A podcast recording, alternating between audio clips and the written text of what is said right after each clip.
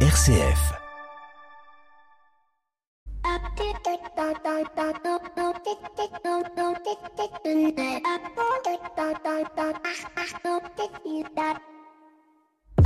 Bonjour à toutes et à tous. Le monde du numérique se transforme à vue d'œil et nous transforme à vue d'œil. Pouvons-nous imaginer un monde sans Facebook, Twitter, Instagram, Snapchat et j'en passe? Non, bien évidemment. Et pourtant, il y a eu un monde avant où il n'existait pas. Et ce moment-là, je l'ai connu. C'était la belle époque où quand on se couchait le soir, on mettait la radio et on prenait un livre. Ce monde-là n'est pas si vieux, il remonte à à peine 20 ans. Le premier grand succès des réseaux sociaux, c'était MySpace. Maintenant, il a disparu. Il a été détrôné par l'arrivée de Facebook en 2004, YouTube en 2005, Twitter en 2006 et Instagram. Instagram n'a que 12 ans. Et pourtant, vous comme moi avons l'impression qu'ils ont toujours été là, nous volant nos temps de cerveau disponibles. Même ma vénérable mère de 75 ans me dit depuis que j'ai mon téléphone et ma tablette, je lis de moins en moins. Mais ce qui me chagrine le plus dans ces technologies adoptées par nos concitoyens, c'est notre capacité à ne plus nous émerveiller, à ne pas chercher à comprendre ce qui se cache derrière l'écran. Pour tout vous dire, en 2011, j'acquiers l'iPhone 3GS, le petit dernier d'Apple à l'époque. Après, je suis passé chez Android, je n'avais plus forcément les moyens. Bref, en 2011, donc, j'acquiers ce petit appareil qui est mon premier smartphone et j'adore et j'adore et j'admire cette technologie qui me permet désormais d'avoir mes emails, ma musique, mon agenda dans la poche alors qu'auparavant je partais avec un ordinateur qui ne pouvait pas se connecter à internet, un mini disque et de nombreux mini disques dans mon sac à dos, sans oublier mon Palm, premier agenda électronique et en ouvrant la boîte devant mes neveux de 7 ans et de ma nièce de 9 ans, je me souviens leur avoir dit "Les enfants, promettez-moi une chose, ne banalisez jamais ces outils, faites en sorte de toujours vous émerveiller devant la technologie et de ce que l'homme est capable de créer afin de prendre conscience que grâce à son intelligence, il peut faire autant de bien que de mal. Ils m'ont regardé, je crois qu'ils n'avaient rien compris, mais qu'importe, j'ai ce jour-là planté une graine. Stéphane Essel a écrit un livre Indignez-vous, peut-être qu'un jour j'en écrirai un autre qui s'appellera Émerveillez-vous. Bienvenue dans l'écho des solutions. L'écho des solutions. Patrick Longchamp. Voilà, bonjour à toutes et à tous, très très heureux de vous retrouver dans l'écho des solutions comme tous les samedis midi ou alors euh, à un autre moment du jour et de la nuit, suivant que vous nous écoutez euh, en podcast ou en replay. En tout cas, soyez toutes et tous les bienvenus dans l'écho des solutions, un écho des solutions qui va être consacré au NFT. Le NFT, c'est les non-fungible tokens. Qu'est-ce que c'est? Eh bien, vous allez le savoir d'ici quelques instants. C'est cette nouvelle manière d'acquérir des parcelles de propriété numérique après la crypto-monnaie. Eh bien, on va voir le NFT. C'est une forme d'acte authentique numérique, mais on, on, découvrira ça avec Laurent Gaillard, qui est un spécialiste de la question euh, dans le dossier de l'écho des solutions. On retrouvera aussi, euh, bien évidemment, euh, nos chroniqueurs préférés, Maxime Dupont et Pierre Collignon, et puis nos deux rubriques, celles que vous attendez toutes et toutes. D'abord, les 7 minutes pour changer le monde avec Yann Kennelman qui est avec nous déjà en studio. Bonjour Yann. Bonjour. Merci beaucoup d'être avec nous. On verra avec vous la co-création avec votre cofondateur de Karma. Karma, c'est une plateforme internet, c'est un, comment on appelle ça déjà? Un moteur de recherche. Un moteur de recherche, voilà. C'est ça, j'avais perdu le mot. Un moteur de recherche qui va permettre de faire du bien à la planète. On va voir de, de quoi il retourne à la fin de l'émission. Et puis notre invité éco qui est déjà avec nous, elle est basée à Toulouse, il s'agit de Sigrid Berger. Elle est fondatrice d'une plateforme pour l'emploi qui s'appelle Profil Public, qui viennent de faire un tour du monde de l'innovation RH. Elle nous en parle d'ici quelques instants. L'invité éco, Patrick Longchamp. Voilà, on est avec Sigrid Berger. Bonjour Sigrid. Bonjour. Merci beaucoup euh, d'être avec nous. On va évoquer euh, avec vous euh, Profil Public, qui est donc une plateforme pour l'emploi qui accompagne le service public dans la transformation et dans sa marque employeur. Pour, pourquoi pourquoi s'intéresser au, au, service public? On a toujours l'impression que c'est monolithique et que rien ne peut changer. Et vous, vous prouvez et vous voulez démontrer que c'est possible?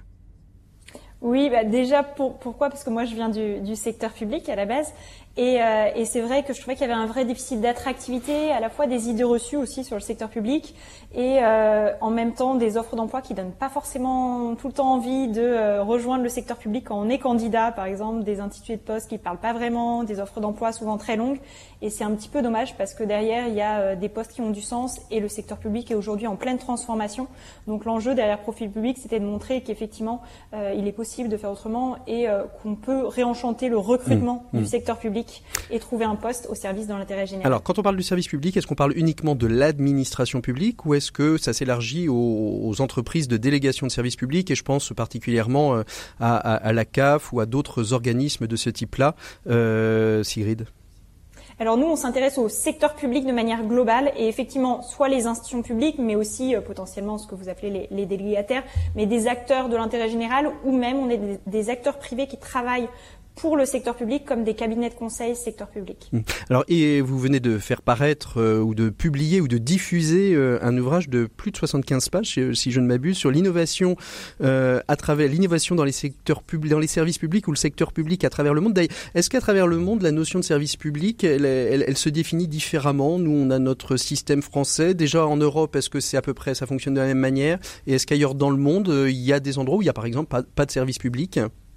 Alors, on travaille beaucoup en bonne intelligence avec l'OCDE, qui travaille sur, le secteur public, j'allais dire, à, l'international et qui est en relation avec les, les, pays internationaux. Et effectivement, j'allais dire, le secteur public à l'international, il y a des manières de faire différentes. Notamment, nous, on a le fameux, euh, par exemple, concours dans le secteur public, qui est aujourd'hui d'ailleurs quelquefois un peu décrié parce que de moins en moins de candidats au, concours, euh, mais d'autres pays, euh, mmh. j'allais dire comme par exemple le Canada, n'ont pas de système de concours et on peut euh, plus facilement passer du secteur public au secteur privé. Donc en fait, à travers cet ouvrage, c'est aussi de montrer qu'il y a différentes manières de faire et de prendre du recul. Alors justement, est-ce que le service public est, est, est, en capacité, et quand je dis le service public, je parle de la notion de service public, est capable de se transformer en France euh, On, on, on l'a vu, hein, il y a eu beaucoup, beaucoup d'encre ont, ont, coulé quand l'INA est devenue l'INSTEP. Je, ne parle pas de la grève des diplomates de, cette semaine, puisque le, leur mode de, recrutement euh, va aussi euh, changer. Euh, et d'ailleurs, est-ce que c'est plutôt une bonne chose? Est-ce que c'est plutôt des bonnes pistes, ces, transformations? Alors, j'allais dire, sur le, premier enjeu de transformation, oui, le secteur public se transforme et il y a plein de transformations à venir. Nous, c'est notamment ce dont on a la conviction et c'est pour ça qu'on a une partie média sur profil public justement pour montrer par exemple des parcours d'acteurs publics euh, qui euh, innovent dans le secteur public. Par exemple, il y a des directions de l'innovation, on pense pas forcément à ça. Il y a par exemple des data scientists. Il y a voilà, l'idée c'est aussi qu'il y a des enjeux du secteur public de demain. Et sur les transformations euh, dans le secteur public, alors à mon, à mon, sens, il y a encore beaucoup de choses à faire mhm. et c'est ça qui est intéressant. Mais c'est des bonnes pistes, par exemple, Inaline Step, la, la, la, nouvelle manière de recruter les, les futurs diplomates, sachant que la diplomatie française était très regardée justement pour sa formation et pour son choix des personnes. Est-ce que est-ce c'est des bonnes pistes? Est-ce que c'est des pistes à explorer, à améliorer? Alors, euh, la transformation de l'ENA en Institut national du service public, l'INSP, euh, c'est pour, j'allais dire, euh, l'idée, il y avait aussi un enjeu, je pense, marketing derrière, de se dire, on casse un petit peu l'image euh, un peu corporatiste de l'ENA, etc. Après, à mon sens, euh, un point sur lequel il faut se focaliser, c'est notamment euh, la baisse du nombre de candidats au concours. Et à mon sens, il y a beaucoup de choses à faire pour renouveler mhm. ces processus de recrutement et imaginer potentiellement des choses plus attractives pour les candidats, notamment les jeunes candidats qui se détournent des concours du service public. Quels sont les grands défis encore à, à relever, Sigrid Berger? Euh, alors, j'allais dire, il y en a beaucoup. En tout cas, par exemple, à, travers l'étude, euh, ce qu'on remarque, c'est que dans d'autres pays à l'international, ils montrent qu'il est possible de faire autrement, notamment euh, en termes de pratique RH. Et le droit à l'expérimentation est beaucoup plus euh, prôné dans d'autres pays internationaux, ce qui permet d'avoir le droit à l'erreur et de tester assez rapidement, ce qui est assez intéressant. Euh, après, euh, l'intérêt est d'avoir justement euh, les bonnes expertises clés au bon poste. Et du coup, l'enjeu clé du service mhm. public, c'est justement de bien recruter. notamment, on pensait aux enjeux de la data, de la donnée, de la souveraineté numérique, etc. Alors, dans ce tour du monde, qu'est-ce qui vous a le plus, le plus étonné, qui vous a le plus inspiré dans ce tour du monde des innovations RH au, au sein des services publics? Alors, un projet, moi, qui m'a vraiment beaucoup plu dans ce tour du monde, c'est un projet belge c'est une plateforme euh, d'échange, j'allais dire, de collaborateurs entre euh, administrations, euh, un projet qui s'appelle mhm. Talent Exchange, et une plateforme qui permet en fait euh, pour un collaborateur du service public d'aller euh, finalement mettre ses compétences à disposition d'une autre organisation. Ça facilite la mobilité, ça permet euh, pour l'organisation qui euh, voit le collaborateur arriver aussi de bénéficier de nouvelles compétences et pour le collaborateur de revenir ensuite au sein de son administration avec un regard euh, complètement nouveau. Quel est pour terminer, quel est le, le, le, grand enjeu à relever là dans les prochaines années pour le service public?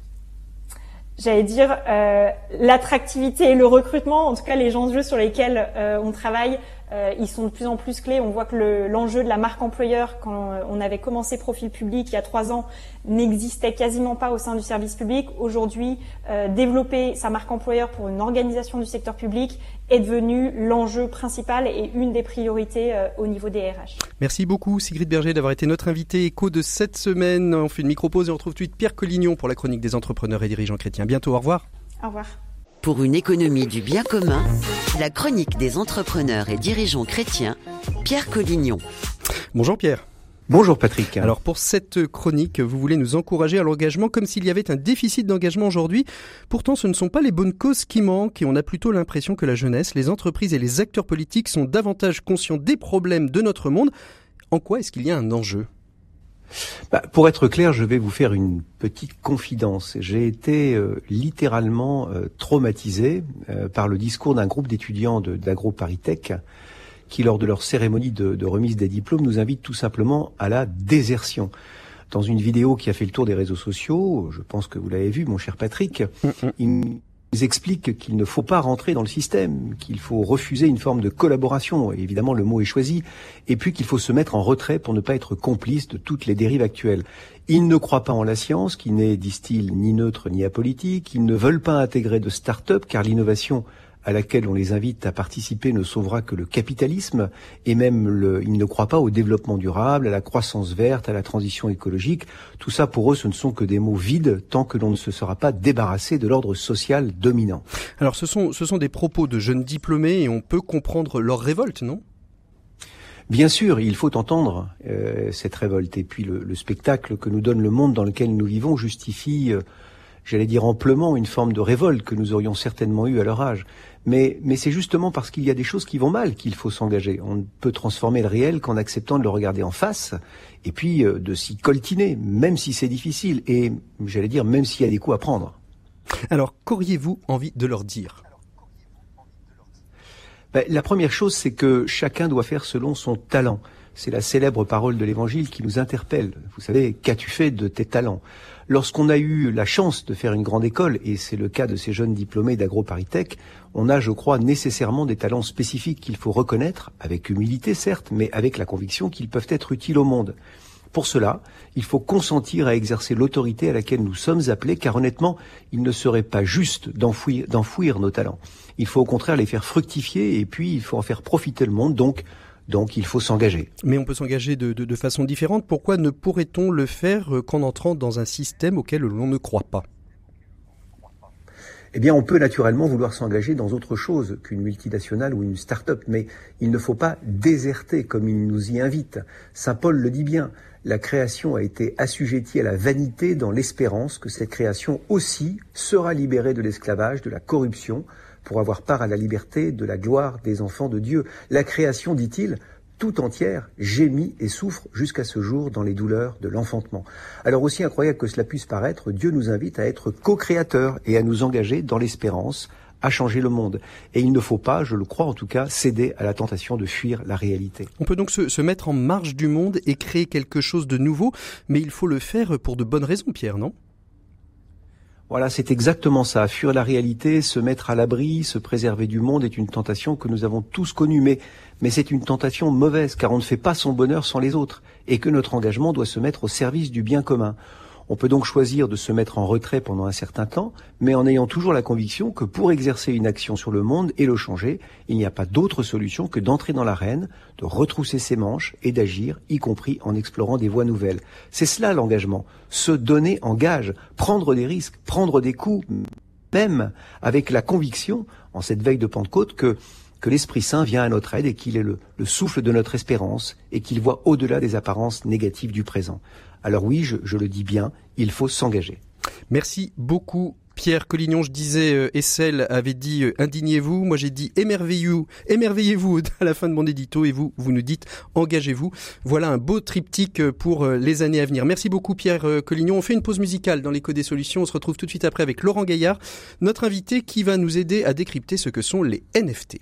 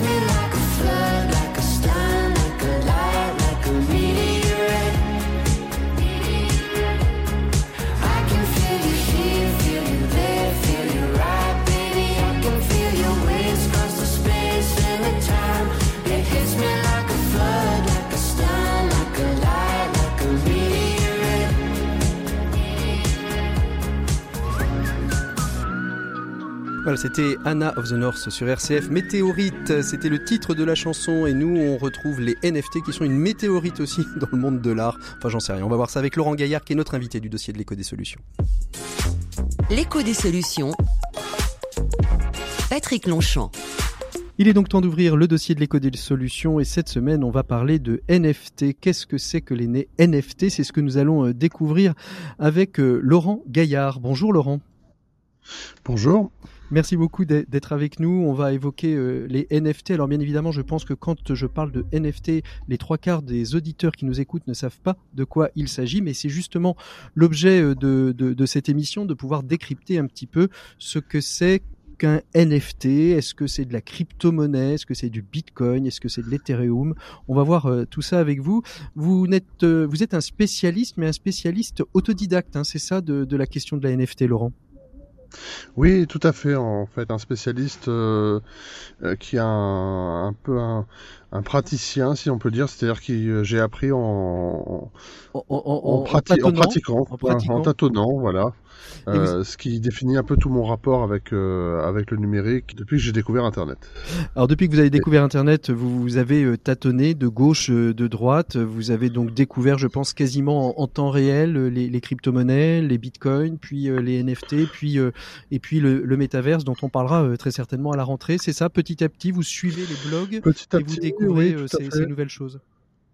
Bah, disons que ce que j'ai découvert en premier, on va dire en temps réel, c'est le premier phénomène sur lequel j'avais euh, publié un ouvrage, c'est-à-dire les darknets. Euh, ça, c'était en 2003-2004, en découvrant un, un vieux darknet qui s'appelait Freenet. Mhm. et, euh, et, par contre, les crypto-monnaies un petit peu plus tard, parce que j'ai découvert ça. ça j'ai pas découvert le Bitcoin quand il a été lancé en 2009. Euh, c'est plutôt aux alentours c'est plutôt dans le courant de l'année 2015 que j'ai commencé à entendre parler pour la première fois de Bitcoin. Puis euh, qu'en 2016, euh, euh, un ami plus versé que moi m'a expliqué le fonctionnement, ce que je lui ai demandé de répéter plusieurs fois avant que je comprenne bien. Et puis en fait, je me suis lancé dans le courant de cette année-là. Euh, j'ai commencé à tâtonner un peu des, des crypto-monnaies euh, très de manière très timide en fait euh, au départ, si bien que le fameux rush de 2017, d'ailleurs je l'ai regardé euh, avec très peu de, de crypto-monnaies sous la main parce que je voulais pas me lancer comme ça. À, regret ou pas? Euh, ah non, pas du tout, au contraire, parce que j'ai vu la l'hystérie en fait s'emparer euh, euh, de la, la, planète crypto. C'était assez euh, excitant à vivre en même temps parce que j'étais suffisamment au courant des choses euh, pour pouvoir et je connaissais déjà quelques des acteurs de la, cette petite sphère, donc j'ai pu goûter un petit peu à l'effet l'effet d'entraînement, tout en prenant pas vraiment de, de risques. Alors je suis pas devenu le regret je suis pas devenu millionnaire, mais bon, comme a dit une fois une des une personne avec qui j'en discutais, euh, j'ai gagné beaucoup d'argent à ce moment-là avec les cryptos et j'en ai perdu encore plus. Donc moi, ça n'a pas été mon cas. Et puis finalement, ce que j'ai fait, c'est que j'ai attendu euh, après le crash de 2017, qui a suivi le rush de 2017, j'ai attendu que ça baisse, que ça baisse, que ça baisse, pour moi-même en acheter un petit peu plus. Et à l'époque, euh, là où j'ai pas eu de regret, c'est que l'Ethereum valait à l'époque, quand j'en ai acheté quelques-uns, 30 dollars. Alors on redit à nos auditeurs, hein, l'Ethereum, le Bitcoin, ce sont différentes monnaies pour faire des comparaisons qui ne sont pas totalement des comparaisons. C'est un peu comme si on achetait du dollar ou, ou, de l'euro euh, en fonction euh, de, de, de, la, la, la, valeur de, de, ces monnaies. Alors, on, va peut-être rentrer un peu plus dans, dans la question de, des NFT. Euh, les NFT, c'est la traduction de non-fungible token. Quand on a dit ça, qu'est-ce qu'on a dit, Laurent Gaillard? Un NFT, ça veut dire quoi un non-fungible token? Alors ça veut dire euh, non-fungible token, euh, c'est un jeton, token non fongible. Euh, un jeton, c'est le terme un peu générique employé en anglais pour désigner les crypto-monnaies de manière générale. Ce sont des jetons. Comme le débat fait un petit peu toujours rage pour savoir si ce sont de véritables monnaies qui donc permettent des échanges ou si ce sont des actifs au sens d'actifs boursiers, donc on va dire en anglais des tokens, des jetons. Mhm. Euh, donc ce sont des jetons parce que on va on va dire pour plus de facilité pour euh, nos auditeurs des actifs euh, qu'on conserve sur un portefeuille électronique. Mhm. Donc que ça soit des crypto-monnaies ou les NFT, on parle dans les deux cas de tokens, donc de jetons qu'on peut acheter, revendre. Et dans le cas des NFT, et contrairement aux crypto-monnaies, ces jetons, ces tokens sont non fongibles, euh, c'est-à-dire qu'on ne peut pas les échanger contre un objet de même nature. Euh, on peut échanger un bitcoin contre un autre bitcoin, euh, ou si par exemple je perds un billet de 5 euros euh, et que je récupère un autre billet de 5 euros, j'aurais récupéré euh, un objet, on va dire, de même nature, mhm. de, même, de même valeur, de même nature, de la même manière qu'un litre d'huile est fongible euh, un kilo de sel est fongible. Par contre, la Joconde n'est pas fongible. Euh, c'est un objet unique. Et là, on touche à la différence entre crypto-monnaie et NFT. Les crypto-monnaies sont donc des jetons fongibles qu'on peut échanger, revendre un peu comme on le ferait avec des monnaies ou des actifs boursiers. Et qui sont euh, qui, peuvent être qui peuvent être divisibles en fait. Hein. C'est on peut acheter une part de Bitcoin. En revanche, un, NFT, on peut pas acheter une part de NFT. Si je, si je comprends ce que vous me ah. dites. Hein. Absolument, on peut acheter, on peut diviser un Ether, on peut acheter des fractions d'Ether, on peut acheter des fractions de Bitcoin qui s'appellent des Satoshi, mais euh, par contre on ne peut pas diviser un NFT. Et euh, un NFT en fait c'est pourquoi on ne peut pas les diviser, pourquoi ils ne sont pas fongibles, euh, pourquoi un NFT n'est pas équivalent à un autre NFT comme un Bitcoin est en termes de valeur et de nature équivalent à un autre Bitcoin, c'est parce qu'un NFT est un contrat de propriété numérique qui est attaché à un fichier numérique. Donc ça peut être une image, euh, une œuvre d'art numérique par exemple, comme celle qui a été vendue 69 millions de dollars par l'artiste euh, euh, Beeple. Euh, ça peut être un morceau de, musique, mais dans ce cas en MP3. Ça peut même être un fichier PDF. Et donc à ce fichier numérique est accolé un certificat de propriété numérique qui est en fait un contrat un contrat numérique qui est enregistré sur une chaîne de blocs. Mhm. Donc un contrat qui est infalsifiable. Et en fait, c'est l'addition des deux qui forment le NFT. C'est le fichier numérique, par exemple l'image, comme le, je prends l'exemple de, de l'œuvre de Every Days, The 5000 First Days de l'artiste Beeple, qui est euh, un tableau numérique en fait. Mhm. Donc c'est l'image et c'est le fichier de propriété numérique qui, qui atteste de manière infalsifiable que, que je suis euh, propriétaire de, de, je suis euh, propriétaire du NFT. Mm. Voilà. Alors euh, remontons un petit peu en arrière. D'où viennent les NFT Ils sont apparus, ils sont apparus au niveau du grand public. Alors on va dire avec la vente de 69 millions de dollars de, de, de Beeple, hein, comme comme vous venez de le dire. Mais les NFT, ça, ah, ils sont pas apparus à ce moment-là. Ils sont un petit peu plus plus. Non, ils ont pris ils ont pris place dans le grand public. On a commencé vraiment à, à, à le grand public a commencé à s'emparer de cette question-là. Je pense à, à ce moment-là quand on a pris conscience qu'il y avait la spéculation possible sur les NFT. Mais ça, remonte à, quand les NFT L'idée même du NFT, euh, si j'ai bien lu votre ouvrage, ça remonte quasiment euh, au milieu des, des, des années 1940, voire même peut-être un peu avant? Euh, presque, on pourrait le dire en fait, c'est-à-dire à partir du moment en fait où, euh, alors des années 1940, c'est-à-dire que on peut on peut dater l'origine de ce qu'on appelle les mèmes sur Internet, c'est-à-dire euh, ces espèces, comment dire, de détournements qui peuvent être reproduits des centaines de milliers de fois, en fait, et qui donnent lieu à une sorte de signature, comme des sortes de graffiti numériques, on pourrait dire en fait. Alors en effet, on a l'origine en fait, si on remonte très loin, on va jusqu'aux années 40 euh, avec euh, ce, cette espèce de graffiti intitulé Kilroy is here, ce dessin qu'on a retrouvé, qui aurait été dessiné par un GI au moment du débarquement et qu'on retrouve euh, dans les décennies suivantes, on le voit apparaître sur les murs un peu partout. Et ensuite, on retrouve, sans qu'on sache jamais qui a été l'origine, qui était le fameux Kilroy. Et on va retrouver le principe, ce principe, c'est-à-dire de la duplication en fait d'un d'un euh, comment dire, d'un motif graphique, d'un dessin, d'une œuvre, on va retrouver le même principe euh, sur euh, sur Internet avec les mêmes qui sont des des slogans, des détournements, des images qui vont être détournées, dupliquées, donner lieu à des milliers d'itérations sur Internet. Et en fait, à partir du moment où on peut le problème, c'est que le même, en fait, on ne peut pas y accoler, on peut pas reconnaître un propriétaire de manière sûre à ses productions graphiques. Mhm.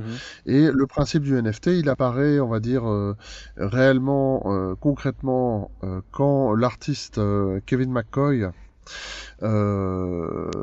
crée le premier NFT documenté de l'histoire, qui s'appelle Quantum, qui est une sorte d'hexagone psychédélique. Enfin, c'est une œuvre d'art. On, est en quelle année là à peu près On est en Là, on est déjà en 2014 en fait. C'est le mhm. premier le premier NFT en fait qui a été créé donc le Quantum de Kevin McCoy, qui est présenté à New York euh, lors d'une euh, d'une performance euh, d'une convention artistique plutôt.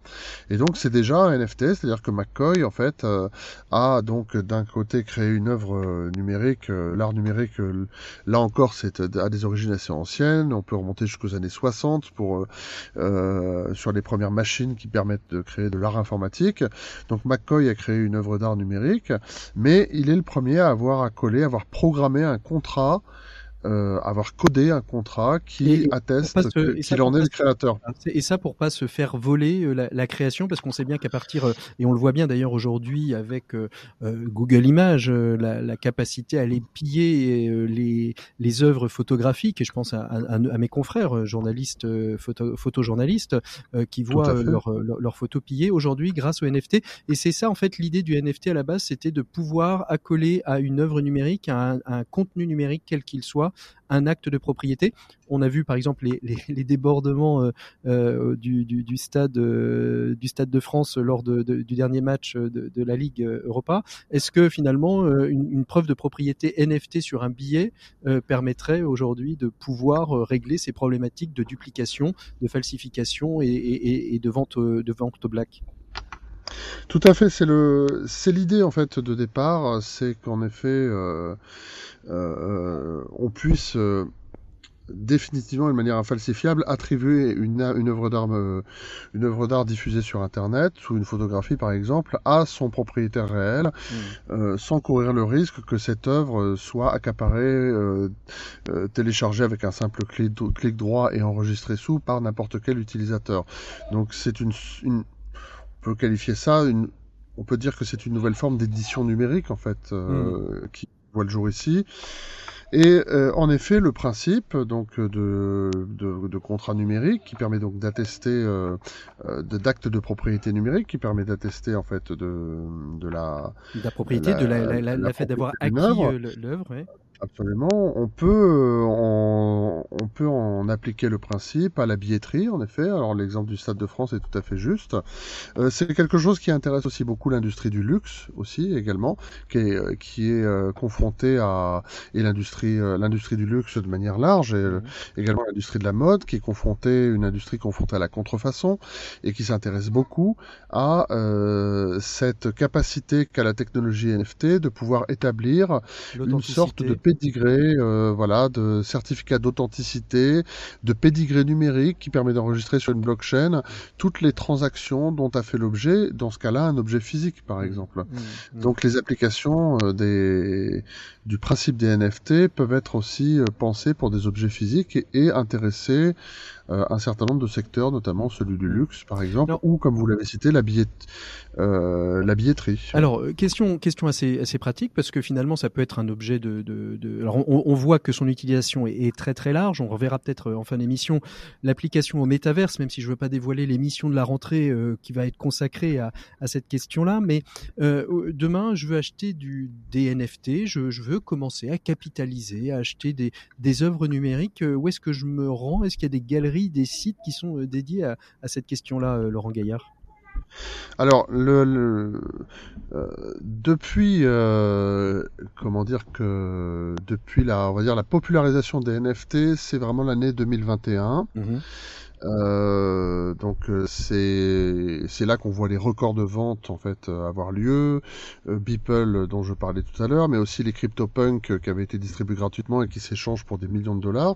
Et donc du coup on voit aussi au cours de l'année 2021 vraiment les premières plateformes de change en ligne où on peut acheter des NFT qui apparaissent. Actuellement la plus importante s'appelle OpenSea. Mhm. O-P-E-N-S-E-A. C'est une c'est un marché en ligne de NFT euh, qui est euh, la plateforme a été développée sur la blockchain Ethereum. Donc quand on va sur cette plateforme, euh, on va trouver des, des aujourd'hui des, des, centaines de collections de NFT, des milliers de NFT qui sont vendus par des artistes, des collectionneurs, et on peut donc faire son marché. pour pouvoir acheter sur cette plateforme un NFT, il faut y connecter un portefeuille électronique. Alors ce, ça c'est le premier préalable il faut, il faut se créer un portefeuille électronique de, de Bitcoin ou d'Ethereum. Il faut choisir sa monnaie par contre. Là, c'est plutôt l'Ethereum en fait. Mhm. Euh, le... Autant le Bitcoin, on va dire que le Bitcoin, ça reste euh, la reine des crypto-monnaies à l'heure Mhm. actuelle. C'est par contre la monnaie reine pour les NFT, c'est Ethereum. Euh, parce que c'est sur la blockchain Ethereum que euh, la plupart des NFT Sont euh, créés. des- sont créés et que la plupart des plateformes de change en ligne euh, existent, sont basées aussi. Donc du coup, on va acheter euh, les NFT majoritairement s'achètent en Ether. Mhm. Donc il faut créer. Alors euh, le portefeuille le plus utilisé à l'heure actuelle s'appelle MetaMask, hein, c'est, euh, M-E-T-A-M-A-S-K. MASK. Et ça fonctionne comme une comme une extension qu'on installe sur Google, euh, sur Chrome par exemple. Euh, Et, et c'est aussi simple que si on achetait, c'est-à-dire qu'on va, on va faire un virement de son compte euh, bancaire euh, en Ether et à partir de ce portefeuille d'Ether, on va pouvoir aller acheter des NFT. Alors, il y a un petit, euh, une petite étape supplémentaire, c'est que il faut, il faut acheter des, des Ethers d'abord pour pouvoir les virer sur son portefeuille MetaMask. D'accord. Donc ça, ça aujourd'hui, alors maintenant, on peut acheter directement euh, en euros, en dollars, des Ethers euh, directement à partir de MetaMask. Sinon, il suffit de se rendre sur une des nombreuses plateformes de vente et d'achat de crypto-monnaies en ligne, comme, comme par exemple Coinbase, qui est la l'une des plus populaires, ou Binance, qui est euh, la plus importante à l'heure actuelle, pour acheter des Ethers les... et pouvoir les...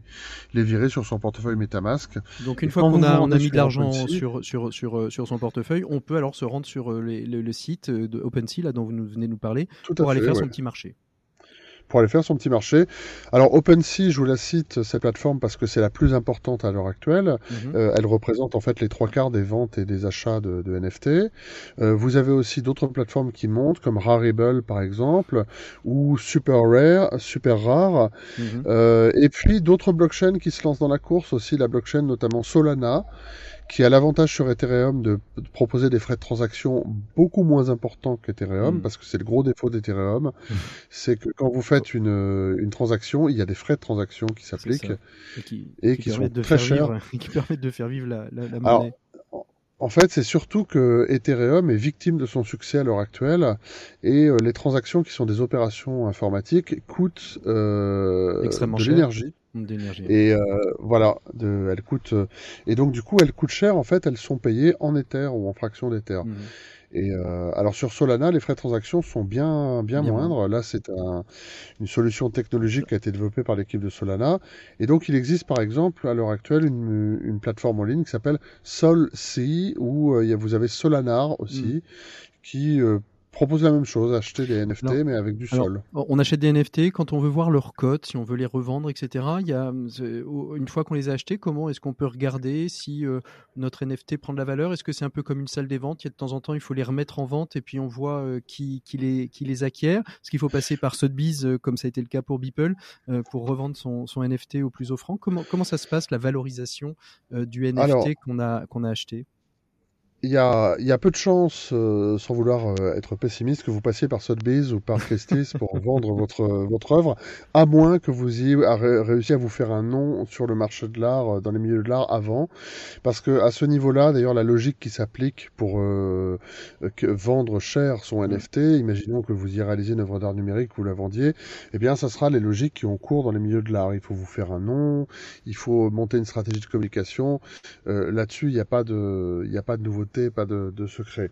Euh, mais par, mais vous pouvez mettre en ligne votre, euh, en vente, pardon, votre NFT sur OpenSea, sur euh, Solanart, euh, Mhm. sur Harible. Euh, vous avez plusieurs solutions. Euh, vous pouvez fixer un prix de vente euh, donc fixe. Vous pouvez déterminer un prix de vente fixe. Ou c'est ce qui se fait de plus en plus couramment. Proposer une vente aux enchères sur euh, en ligne. Euh, alors vous allez déterminer combien de temps dure votre vente aux enchères. Un peu Euh, comme eBay au, au début d'eBay, en fait. Exactement, c'était exactement le même système. Et sur OpenSea, c'est à peu près aussi simple et intuitif. C'est-à-dire que OpenSea dispose d'une interface pour créer un. On peut créer directement son, N- son NFT sur OpenSea. Vous, vous allez uploader votre fichier numérique. Euh, vous allez déterminer à combien vous voulez le vendre. Vous allez insérer un texte de description. Vous allez déterminer combien de temps la, la vente aux enchères va, va durer ou vous allez déterminer un prix fixe Mhm. euh, déterminer le pourcentage de royalty. Enfin, il y a plein plein de choses que vous pouvez Mmh. déterminer. Ça, on peut, Et on- euh, Ouais. Ça, ça, on, on peut le découvrir quand on, on se penche euh, vraiment à l'intérieur. Et à l'inverse, Oui, euh, j'ai acheté, ouais. des NFT. Je suis, je suis un artiste, je suis un photojournaliste. Je veux, je veux protéger mon œuvre. Je veux, je veux créer un, EF un, un NFT pour moi. Comment je fais? Je fais de la même manière euh, que, que ce qu'on a dit, mais à l'inverse? Euh, c'est-à-dire que vous avez des photos numériques et vous voulez les ça. transformer en NFT pour les protéger. C'est ça, les protéger Euh, et puis éventuellement les vendre, euh, les vendre à, à qui, à qui veut. Alors de la même manière, vous allez procéder exactement de la même manière, c'est-à-dire que vous pouvez transformer vos photos numériques, enfin créer un NFT à partir de vos photos numériques en allant sur OpenSea par exemple ou Mm. toute autre plateforme du me- comment dire de- du, du même genre. Et dans ce cas, vos NFT, vos photos numériques transformées en NFT vont être stockées sur votre portefeuille électronique. Et après, vous pouvez bien sûr en faire ce que vous voulez, vous Mm. pouvez les vendre sur n'importe quelle plateforme. Alors ça, ça occasionne, euh, il y a un problème qui découle de ça, c'est que euh, vous pouvez aussi euh, vous emparer, et malheureusement c'est un phénomène qui a accompagné le développement des NFT, vous pouvez vous emparer euh, du travail de quelqu'un. Et vous l'adjugez, en fait, vous la- l'accaparez en le transformant en NFT. Alors évidemment, si, si vous tentez de vous emparer euh, du travail de, je ne sais pas moi, de euh, Willy Ronis ou... euh, Ça, euh, ça marchera pas. Mais Donc il euh, faut si toujours prouver l'antériorité. l'I- L'INPI l'I- l'INPI n'est pas totalement morte en fait. Il y a toujours Alors, en intérêt à fait- déposer ses œuvres et les protéger Oui, avant, voilà, de, c'est avant de les transformer en NFT. voilà. Si, du moins, si vous n'êtes pas un artiste très connu, vous avez quand même intérêt à le faire parce que si vous voulez l'an- l'antériorité, à partir du moment où vous avez créé votre NFT, euh, vous pourrez prouver l'antériorité euh, de comment dire de votre euh, de votre titre de propriété sans aucun problème puisqu'il va être enregistré et horodaté sur la blockchain où vous avez créé votre NFT. Mais le problème, si vous n'êtes pas un artiste, on va dire très connu, euh, ça va être d'être au courant que quelqu'un, vous voyez, euh, a récupéré votre œuvre et essaie de la revendre et a créé un NFT même après vous de son côté en fait. Euh, vous avez, vous n'avez, vous n'aurez aucun moyen de prou- vous n'aurez aucun problème pour prouver que vous êtes euh, euh, parce que c'est enregistré sur la blockchain et horodaté que vous êtes le- l'auteur, euh, le, Mhm. comment dire, original. Mais il va falloir en tout cas être attentif pour être sûr que euh, retrouver, euh, pour être sûr que propriété.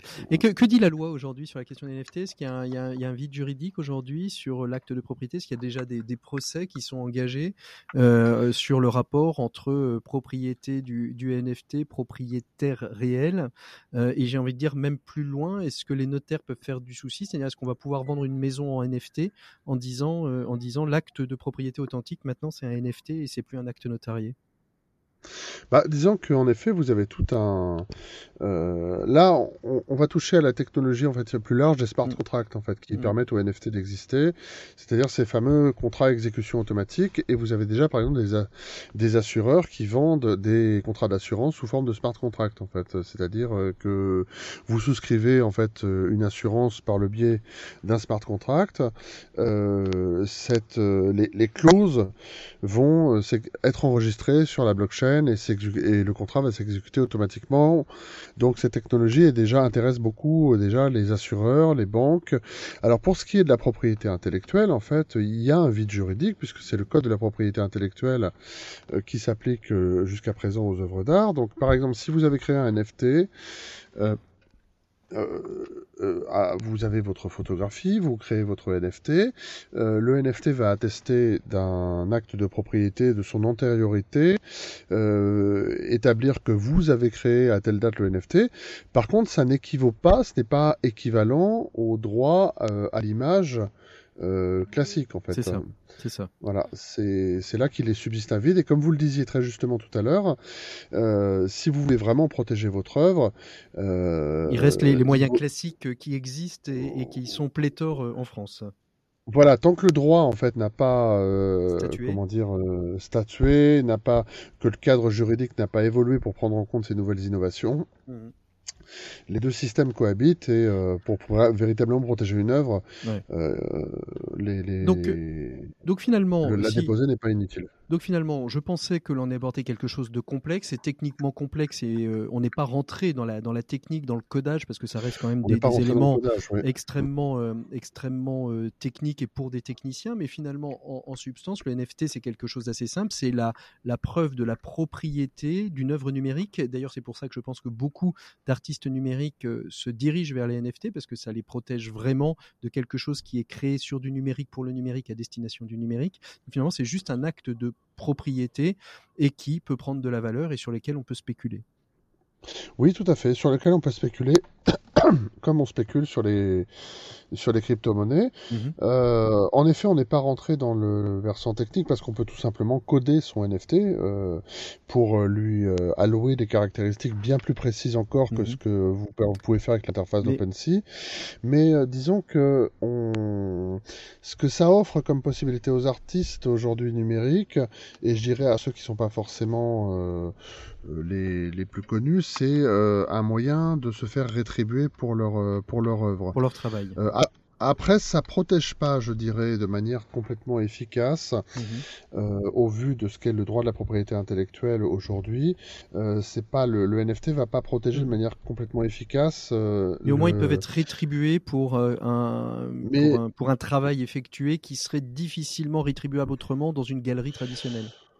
Voilà, et c'est-à-dire rétribuer en utilisant aussi, cette fois, euh, des galeries sur Internet. Mmh. Ce que la pandémie de Covid-19, d'ailleurs, a amené à développer de manière... Euh, c'est-à-dire que quand les salles, de, les galeries, les salles de vente mmh. en physique ont fermé, euh, eh bien, elles ont été remplacées par galeries virtuelles, vente en ligne, qui avaient déjà le vent en poupe avant, mmh. mais dont l'importance a été démultipliée par la pandémie.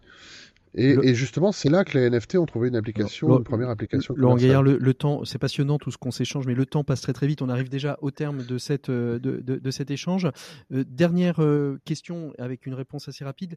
Les enjeux du NFT, est-ce qu'on est sur quelque chose qui est un feu de paille ou est-ce que justement les métaverses qui arrivent vont être un lieu d'exploitation et d'explosion du NFT alors là, du coup, je vais, pour répondre à votre question, je vais devoir vous confier un peu plus mon sentiment personnel. Eh bien, allons-y, euh, allons-y, on est là pour ça. Euh, et en précisant bien aux auditeurs qu'il ne s'agit là que de mon appréciation personnelle, que donc euh, je n'ai pas de, de boule de cristal pour prévoir le, le futur des NFT, mais je pense qu'il y a eu une spéculation énorme euh, qui a entouré les NFT, comme les mhm. crypto-monnaies d'ailleurs, et que de la même manière que euh, on avait vu au début des années 2000 euh, le Nasdaq s'écrouler, mais que l'écroulement du Nasdaq n'avait pas emporté avec lui Internet, je pense que la bulle va exploser, mais le NFT va perdurer. Voilà, je pense. D'ailleurs, la bulle a commencé déjà à crever ces, derniers, ces derniers mois, mhm. pour ce qui concerne les crypto-monnaies et les NFT, mais, mais, le, le, mais je pense que le principe est là néanmoins pour perdurer et qu'en effet l'application de ce principe aux jeux vidéo et au métavers réserve à mon sens euh, encore un, avenir assez eh brillant pour les NFT. On, vous retrouvera peut-être justement pour parler métavers à la rentrée. Merci beaucoup Laurent Gaillard. Je, rappelle aux auditeurs hein, que vous écrivez plusieurs ouvrages dont un qui est Comprendre les NFT et les métaverses. On le retrouve où euh, On peut le retrouver en librairie, on le retrouve uniquement en, numérique avec euh, un acte de propriété NFT euh, on l'a en effet, en fait, on avait décidé avec euh, donc euh, il est il a été édité par Slatkin et, compagnie au début de l'année en janvier 2022 et on avait en effet on a on a minté comme on dit l'ouvrage sa version PDF du moins parce qu'on s'est dit après tout autant le, en faire un NFT mais bon on le trouve aussi en format papier et dans à peu près dans toutes les librairies et également en, numérique. Mille, merci beaucoup, mille merci beaucoup, mille merci Laurent Gaillard d'avoir été notre invité du dossier de l'éco des solutions. Nous, on retrouve tout de suite Maxime Dupont pour sa chronique Open Space. À très bientôt, euh, Laurent. Bonne continuation. Achetez des NFT si vous en avez envie, si vous voulez vous y risquer. Ça peut toujours être amusant de tester. Merci beaucoup. À très bientôt. Au revoir. Merci. Open Space, Maxime Dupont. Et on retrouve donc Maxime Dupont, comme je viens de vous l'annoncer. Bonjour Maxime. Patrick. Alors cette semaine, vous avez choisi de nous raconter une grande réunion internationale. Dites-nous tout. Et oui, Patrick, avec l'affaiblissement de la vague de Covid et le retour des voyages professionnels, c'était l'effervescence au bureau cette semaine puisque notre bureau parisien avait été choisi pour accueillir la convention internationale de notre entreprise. Convention qui devait originellement se tenir à Moscou, mais pour des raisons que vous comprendrez bien évidemment, il a fallu la déplacer. Et nous avons un chef de bureau qui est très efficace puisqu'il avait réussi à faire ce qu'il fallait pour que cette convention soit finalement rapatriée à Paris. Alors, comment est-ce que cela s'est passé, euh, Maxime? Eh bien, pour recevoir les équipes du monde entier, les choses avaient été plutôt bien préparées, jusqu'au moment le plus attendu de cette convention, qui était la soirée de gala. Et c'est à cet instant que tout a un peu commencé à déraper. Un moment précis, au moment où nous faisions tous la queue pour nous approcher du buffet international, ce buffet qui devait nous permettre, dans un cadre informel et sympathique, de retrouver le plaisir d'être tous ensemble. Alors ça a commencé à bloquer un peu, sans doute parce que nous étions nombreux arrivés au buffet au même moment, il y avait une rumeur de grève qui disait que les actrices seraient peut-être bloquées à cause d'une grève et cela nous a fait arriver de manière plus groupée qu'attendu. Alors quelles ont été les conséquences, Maxime? Alors Patrick, vous me croirez si vous voulez, lorsque nous sommes arrivés, le fait de nous voir aussi nombreux a créé des mouvements de panique, non pas chez les participants, non, mais plutôt dans les rangs des personnes qui étaient chargées de contrôler le flux des participants à la soirée. Alors pour résumer, embouteillage, piétinement sur place, incompréhension de beaucoup, et puis euh, les vigiles sans doute un peu dépassés par la situation et voyant que le nombre de participants allait être beaucoup trop important par rapport au nombre de canapés offerts dans les pains surprises du buffet, n'ont rien trouvé de mieux que de jeter du poivre afin de dissuader certains d'entre nous de continuer à vouloir nous approcher. Résultat de ce, ce cocktail explosif évidemment, fiasco de la soirée, beaucoup d'entre nous n'ont jamais pu arriver jusqu'au canapé au surimi, beaucoup d'entre nous y sont arrivés mais vraiment trop tard. Et finalement personne n'a profité de cette soirée. Ça nous a tous laissé un goût amer dans la bouche et pas seulement celui des canapés au surimi. Est-ce que la RH est montée sur la table à carreaux euh, comme pour la galette d'il y a quelques années? Non pas cette fois-ci, avec le micro qui marchait pas. Quelle histoire. J'imagine que votre direction a essayé de reprendre les choses en main, non? Euh, oui, mais alors elle l'a fait d'une manière assez immédiate et qui pour la plupart nous a surpris puisque nous avons reçu sur nos téléphones un email de la direction qui mettait en cause les équipes internationales de nos filiales qui étaient venues bien trop nombreuses par rapport à ce qu'elles auraient dû faire. Nous étions encore en train de nous demander s'il allait rester quelques gouttes de mousseux lorsque nos téléphones ont tous vibré à l'arrivée de ce message signé du responsable de la sécurité de l'entreprise. Quelles ont été les réactions Maxime? Bah, énormément de surprises, beaucoup de déceptions parce que manifestement c'était la très mauvaise organisation du buffet qui avait créé le chaos et pas du tout euh, le fait que les équipes internationales étaient venues soi-disant avec des faux billets et qu'on n'avait pas euh, prévenu du nombre de personnes qui seraient là à cette convention des retrouvailles. La soirée s'est donc achevée sur un goût de défaite. Nous sommes tous rentrés chez nous, l'estomac vide et le cœur lourd. Bon alors et depuis comment comment ça se passe?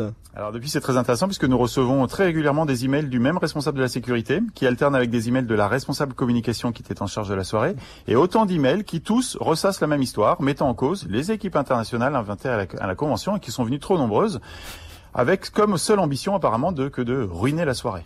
Il y a vraiment de la géopolitique dans les soirées internationales chez vous. Hein. Et comment est-ce que tout ça va se finir alors?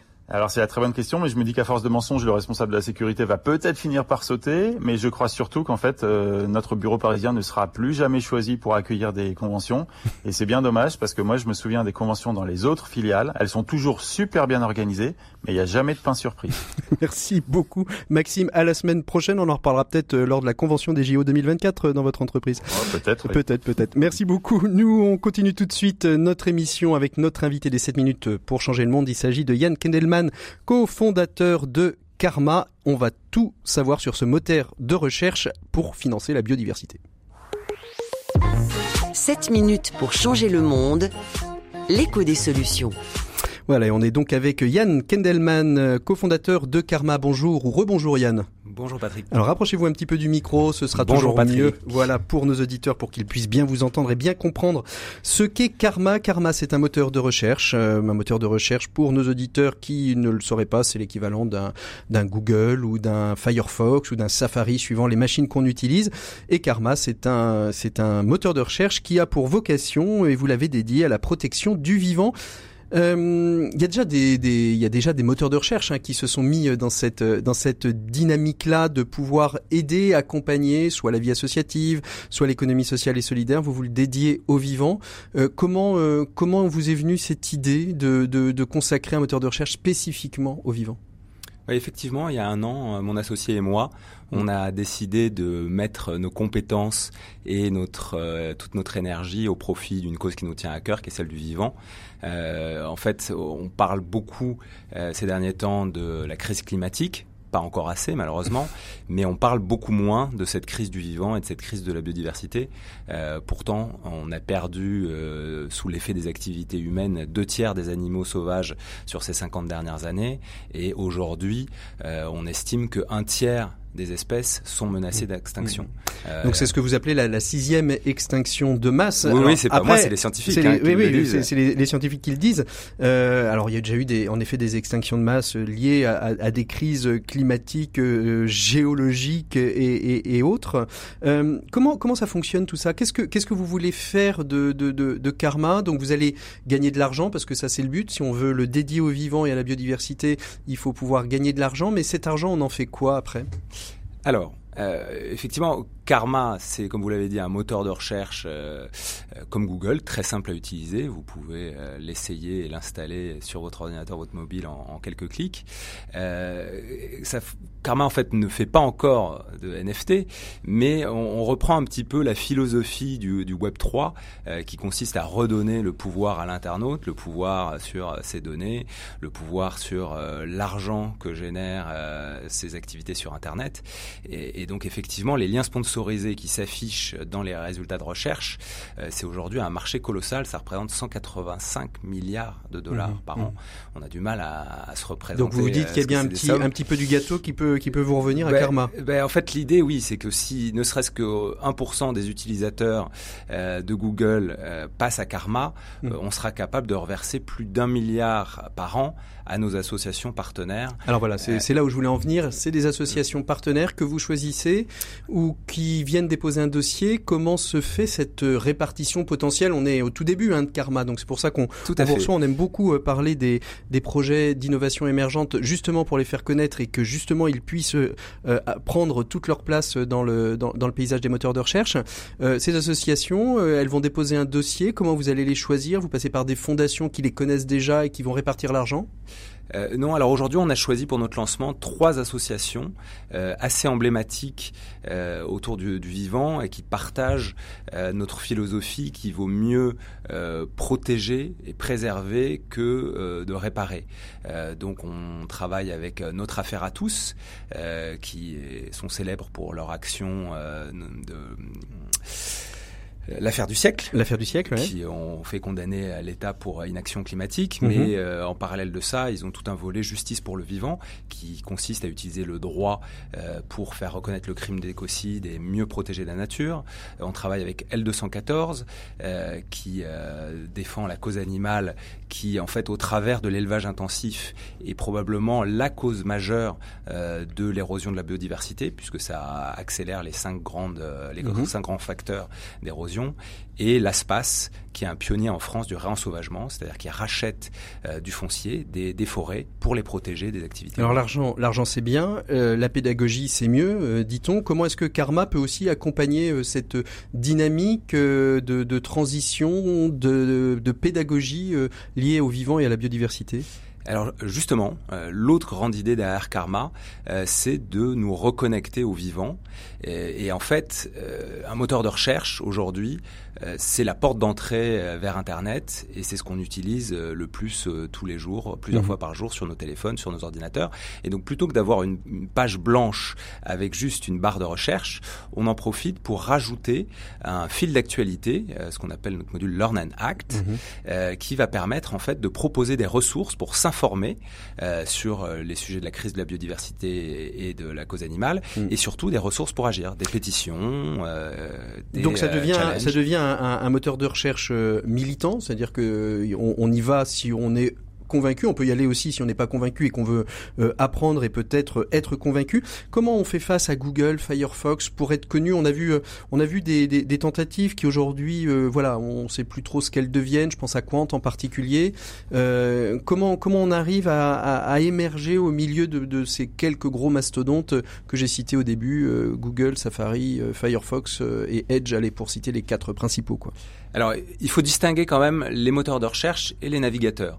Mmh. Le navigateur, c'est le programme que vous utilisez pour vous connecter aux pages Internet. Et puis le moteur de recherche, c'est ce qui vous permet de trouver euh, les pages que vous voulez visiter ou les réponses que, que vous recherchez. Donc on peut utiliser Google Donc, Chrome et avoir euh, Karma. euh, Exactement, exactement. Sur mobile, on propose une application euh, qui intègre un navigateur, qui est en fait basé sur euh, Firefox, le, le code open source de Firefox. Donc on a un navigateur très sécurisé, mais fondamentalement, ce que propose euh, Karma, c'est un moteur de recherche, donc vous pouvez l'utiliser avec n'importe quel. On, on, sait bien, on sait bien que par exemple un moteur de recherche comme comme Google est trois fois plus pertinent que, que d'autres moteurs de recherche. Il faut arriver à ce niveau de pertinence aussi à travers les mots clés qui sont écrits par par les internautes et qui sont la source de votre de votre financement. Tout à fait. Alors la, la technologie est importante et je nuancerai ce que vous avez dit, c'est-à-dire qu'aujourd'hui il y a des moteurs de recherche tout aussi performant que Google.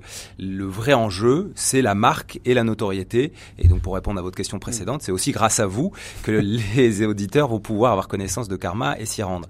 Mais aujourd'hui, Karma utilise la technologie de Bing, qui est le moteur développé par Microsoft, dans lequel ils ont investi des, des milliards de R&D, et qui est aujourd'hui déjà utilisé par 117 millions de personnes dans le mmh. monde.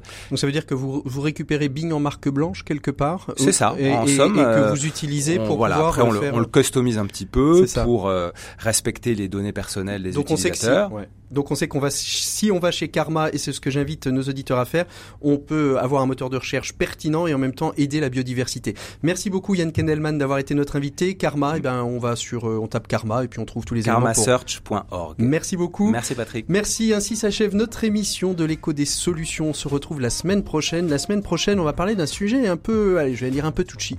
On va évoquer la question du wokisme, le wokisme dans l'entreprise avec Anne de Guigné, journaliste Figaro, qui a écrit un ouvrage sur la question on va essayer de creuser tout ça. Voilà. Eh bien, écoutez, je vous laisse réfléchir sur cette question-là. Allez sur Karma. Merci à vous toutes et à vous tous. À la semaine prochaine. Bon week-end de Pentecôte.